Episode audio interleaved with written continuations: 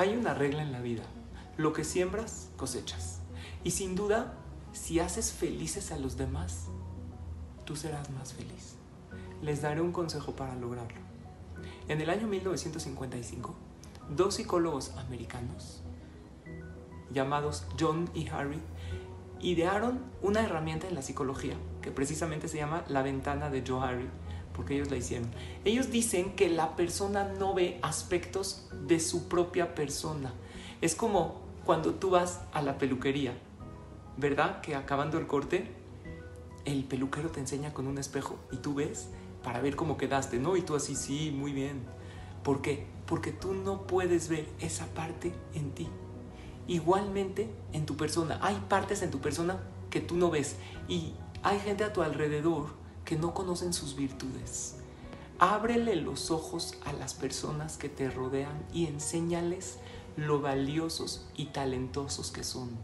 Díselos, hácelos ver.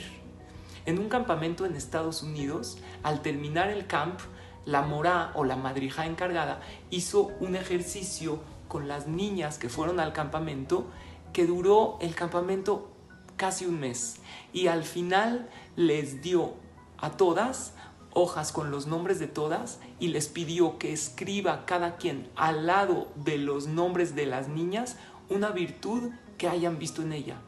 Y todas se llevaron una hoja con las virtudes que las demás escribieron y llegaron a su casa y le dijeron, mira papá, mamá, dijeron que yo soy alegre, que yo soy servicial, que soy divertida.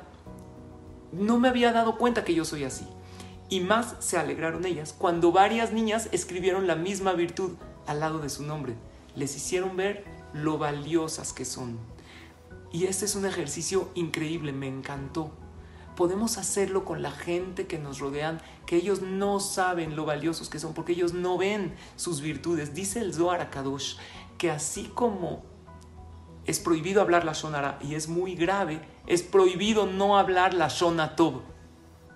Es prohibido no decirle al otro lo increíble y lo valioso que es porque no te cuesta nada, pero vale mucho. Y si, y si así lo hacemos, esas personas a nuestro alrededor se sentirán felices y nosotros también, porque buscando el bienestar de los demás, encontraremos el nuestro. Y levantando el ánimo de los demás, nos sentiremos mucho mejor. Y les daremos a esas personas mucha alegría.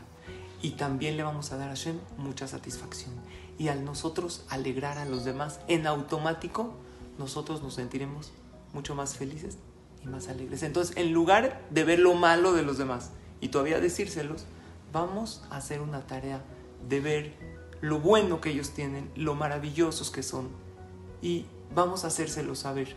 Así vamos a hacerlos felices y nosotros también vamos a estar mucho más felices y contentos.